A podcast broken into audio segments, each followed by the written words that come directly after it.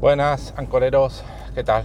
Nada, grabo esto, bueno, primero eh, ancoreros isleños, ¿vale? Quiero dar gracias al isleño que me dijo que, le había gustado lo, que había escuchado de mi podcast, podcast, que le gustaban mis opiniones, que veía que más o menos la fundamentaba. Mira, le doy muchísimas gracias porque eh, da gusto tener feedback y más de un isleño, de una isla, de un sitio donde a pesar de que hay muchísima gente eh, isleño, para los que me escuchéis que no lo sepáis, es un grupo de Telegram, ¿vale? De, nacido como comunidad de un podcaster.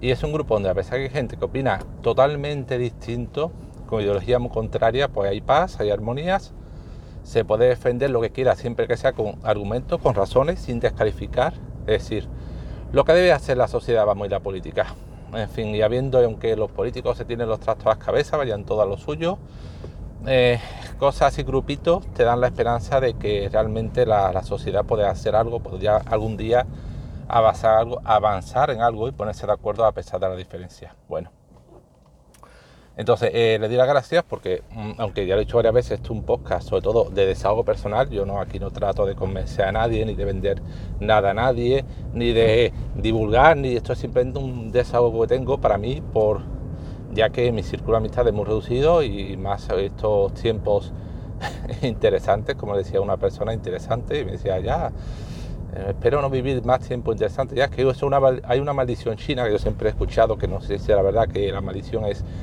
Ojalá te toquen vivir tiempos interesantes. Pues bueno, pues estamos viviendo tiempos muy interesantes, mucho. Entonces, ya digo, aunque a pesar de que esto lo hago como desahogo, pues mira, si de vez en cuando alguien te escucha y te dice, oye, me gusta lo que has dicho, como lo has contado, pues se agradece y mucho. Y bueno, quiero contar una anécdota personal que me ha ocurrido con mi familia y que creo que eh, explica muy bien mm, los prejuicios, eh, o sea, cómo en este país hemos pasado, ahora estamos al, extremo contrario, pero eh, durante cierto tiempo pasamos de un país, España, porque yo creo que ya todos sabéis que soy de España, de un país que pasó de una guerra civil brutal y una época del hambre brutal, donde en Europa, en España no hubo como en Europa el plan Marshall. Los que sepáis un poco de historia, sabréis que que en Europa, después de la Segunda Guerra Mundial, los aliados, eh, sobre todo Estados Unidos, invirtió ingentes cantidades de dinero en la reconstrucción de Europa, porque Europa estaba prácticamente arrasada por la Segunda Guerra Mundial, ciudades enteras alemanes arrasadas hasta los cimientos por las miles de bombas que habían lanzado los aliados. O sea, los bondadosos aliados mm, arrasaron ciudades enteras masacrando civiles como si no hubiera un mañana. O sea, hicieron una política de tierra quemada de no solo bombardear industrias militar estratégica o nudos ferroviarios que se eh, podría entender, no, no, ciudades enteras como creo que de Dresde la arrasaron hasta los cimientos, incluidos los civiles, o sea, masacraron civiles con su bombardeo mm, de mala manera. Entonces esas ciudades que quedaron arrasadas hasta los cimientos, prácticamente no quedó nada en pie, pues eh, Estados Unidos luego invirtió en el plan Marshall un montón de millones para la reconstrucción, ¿vale? Y entonces fue un año de millones. millones. En cambio en España que no participó en la Segunda Guerra Mundial, pues no llegó nada. Entonces España tardó mucho tiempo en salir de ese, de ese país arrasado. Hay una película, para los que sean más mayores, que no sonará en blanco y negro, que se llama Bienvenido Mr. Marshall, que va precisamente sobre ese plan de reconstrucción como en un pueblo de la España eh, profunda, aunque bueno, a algunos les gusta, un, pueblo de la España rural, totalmente agrario, eh, dicen que van a venir los americanos eh, y los, los, del pueblo se empiezan a hacer ilusiones y empiezan a fantasear, a soñar con el plan Marshall, de ahí el nombre de la película, Bienvenido Mr. Marshall, y empiezan a fantasear con que los americanos van a traer de todo, van a traer tractores nuevos, van a traer material escolar, van a traer, bueno, no desvelo más, pero la película es humor negro, del bueno, y si no la has visto, por favor, verla porque es totalmente recomendable. Tengo yo que volver a buscar a buscarla para verla. Bueno, pues España pasó, ya digo, de una guerra civil terrible, donde el país quedó arrasado y sin un plan de reconstrucción como Europa, a un desarrollismo, a unas vacas gordas, que aunque siempre hubo pobres, o sea, España no pasó a ser el paraíso de, los, de la clase media, no, no, siguió habiendo mucha desigualdad, los ricos ricos, los pobres muy pobres, pero hubo una clase media muy pujante, porque España a tranca y barranca en cierta forma se industrializó, creó servicios, creó industria basado primero en, la industria y luego en, en, sobre en servicios, ¿vale? Y principalmente en el último tiempo en, turismo. Pero en España hubo mucha gente que durante mucho tiempo vivió muy bien, la vaca gorda. Entonces, eso, esa situación de posguerra, que en parte era originada por, por el hambre, por la carestía, pero también por una forma de entender antigua. Es decir, la forma de entender antigua es que si de pensar antigua, si sobraba comida, de una comida, los restos se iban acumulando y al final un día se comía con el plato que se había hecho de los restos de comida de todo el día anterior. Que no se tiraba nada, que nada, todo se aprovechaba, todo se guardaba, todo se reutilizaba. Una actitud que sí, que en parte era, ya digo, provocada por la carestía pero también parte por, un, por, el no consumismo exacerbado que teníamos antes, ¿vale? Entonces cuando España pasó a la paca, a la paca gorda, todo tenía que ser nuevo, eh, se consumía, se derrochaba, se tiraba comida a rabiar, se tiraban productos nuevos, era todo nuevo. O éramos de repente, muchos eran ricos. Y, eso de, de, reutilizar, de reparar, no, no, no, no, todo nuevo, todo el que algo no lo compraba nuevo y es que era un pobre que pasaba hambre eso daba vergüenza. ¿Por qué? Bueno, y ahora entenderéis por qué. Bueno, pues yo todavía descubrí una aplicación que por visto en otros países se lleva, tiempo, bastante tiempo en uso, que se llama Too Got To Go. Algo así como demasiado bueno para irse. Es una petición de una aplicación para pedir comida en restaurantes. Eso sí, tiene una peculiaridad. La idea de la aplicación en sí original es que si es un win-win, es decir, todos ganan. ¿Por qué? Porque si un restaurante, la idea original, ha cocinado comida y tiene comida que le sobra, normalmente, y es comida del día, platos preparados, esa comida normalmente no puede aguantar más de dos o tres días. Bueno, si hay restaurantes, y hay un famoso Pesadilla en la cocina, un programa español de restaurantes, donde se ve que hay restaurantes que el arroz lo guardan durante una semana. Pero bueno, no, no sería normal, porque si la comida, alguna comida no se puede guardar, durante mucho más de 2, 3, 4 días y otra comida si se, guarda, se puede guardar pero luego no está buena o no sabe igual o no es de calidad. Bueno, pues la idea de esta aplicación es que los restaurantes esos de comida que tienen sobrante te lo venden a un precio más barato. Entonces tú salvas comida, por eso se llama la aplicación To Go, demasiada buena para ir, se está salvando comida. Entonces puedes comprar comida que es buena comida, que no, no, no, son sobras, ni lo caducado, ni lo podrido, no, es buena comida, pero que el restaurante antes de tirarla te la vende a un precio inferior. Entonces, por ejemplo, si un restaurante ve que la comida del día, de las tapas, le han sobrado algo que como pase un par de días más se va a estropear, pues te lo vende ese mismo día en un pack sorpresa y te lo da a un, precio inferior.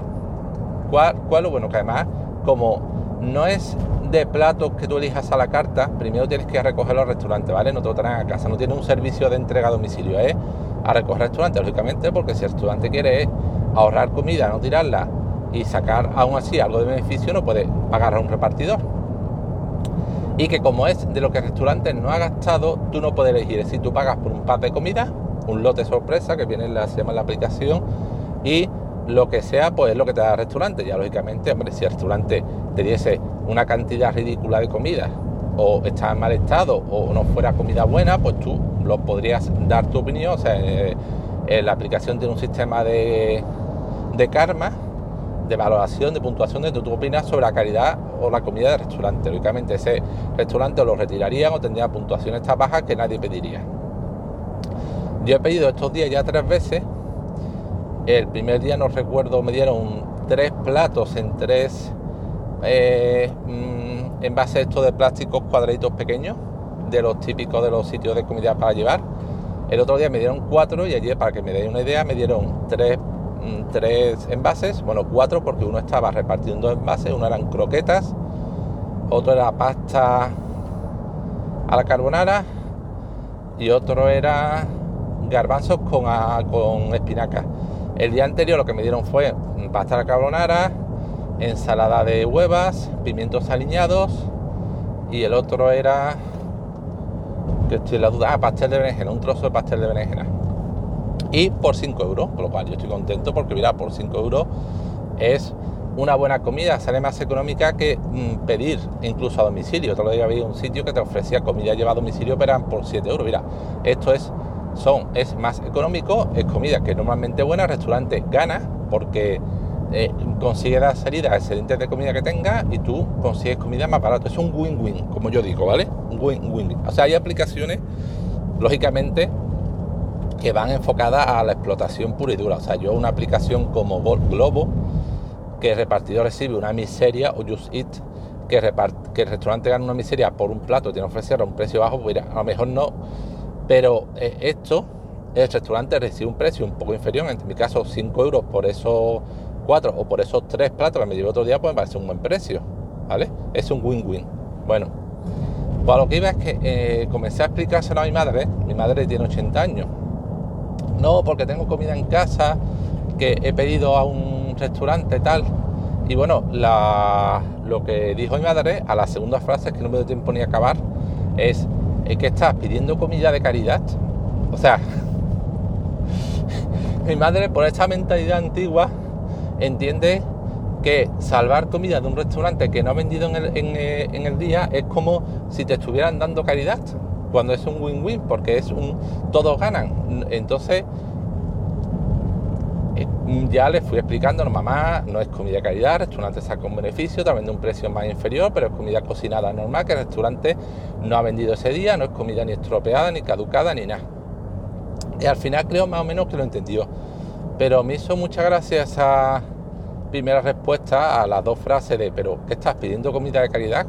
Pues claro, es que mi madre a 80 mm, años eh, se crió en la posguerra tan dura que hubo, vivió el, desarrollismo, o sea, los buenos tiempos.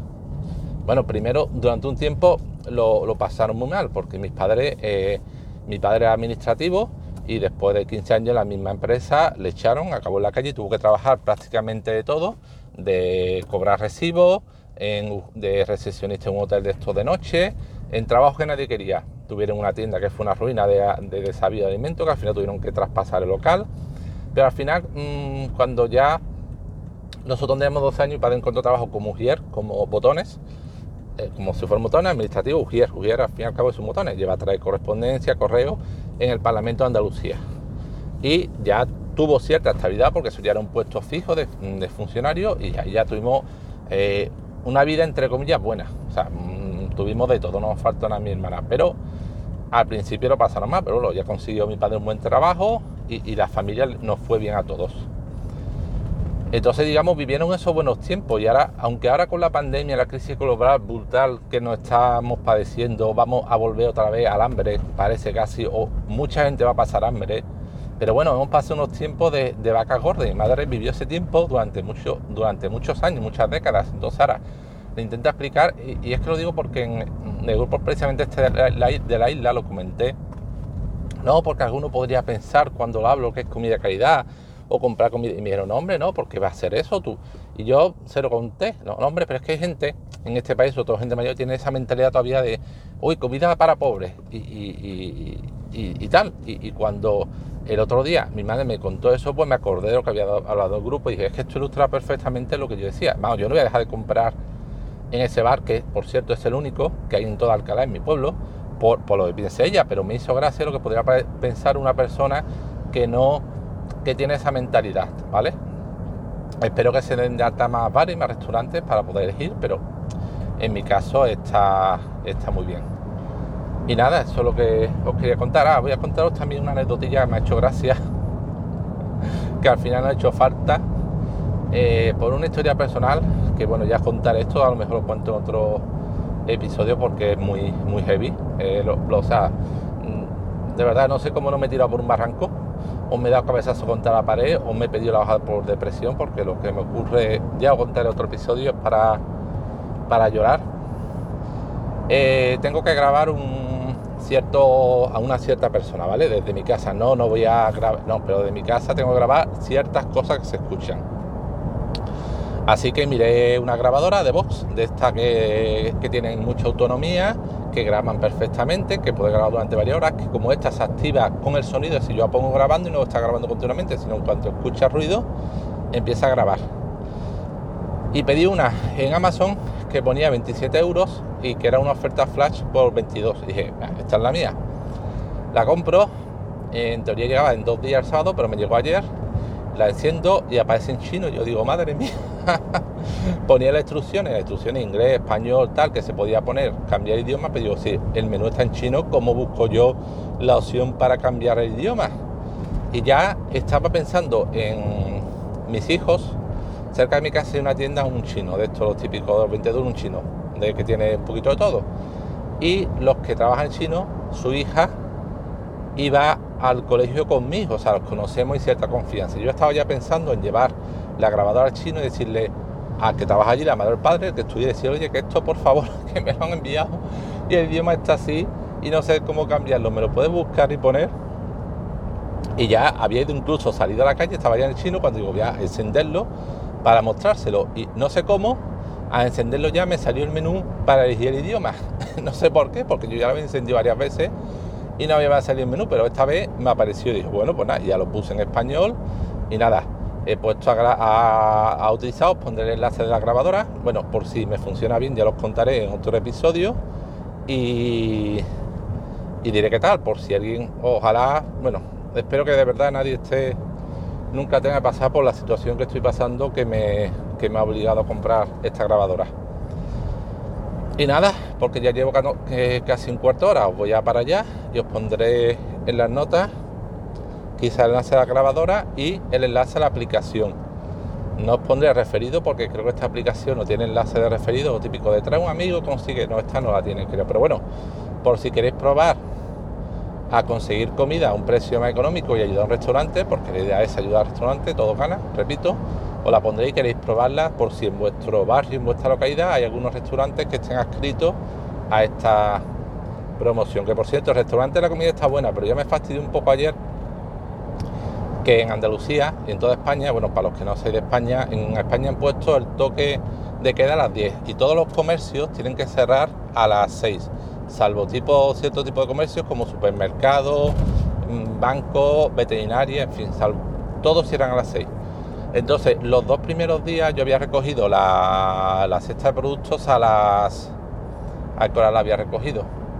A las 8. Pero claro, como ya cierra el de esto a las 6, pues tenía que... Había cambiado y te ponía recogida de 4 a 6. Llega allí al restaurante que se iba, iba con el coche, que tuve que dejarlo en doble fila, súper mal aparcado, aparcado, porque el funcionamiento de la aplicación es que los restaurantes ofrecen cada día un cierto número de packs a recoger. Imagino que lo hará en función de la comida que ve ese día que le está sobrando. Tú dices que quieres uno de esos packs, haces el pago y te, lo reservan. Entonces te dice horario recogida de tal a tal hora. Y yo entiendo que el restaurante tiene que tener preparado el pack en ese momento. O no lo sé, a lo mejor, pues cuando tú quieres recogerlo, tú le dices en la aplicación recoger. Y una vez que la persona ha dado el pack de comida, tú dices recogido.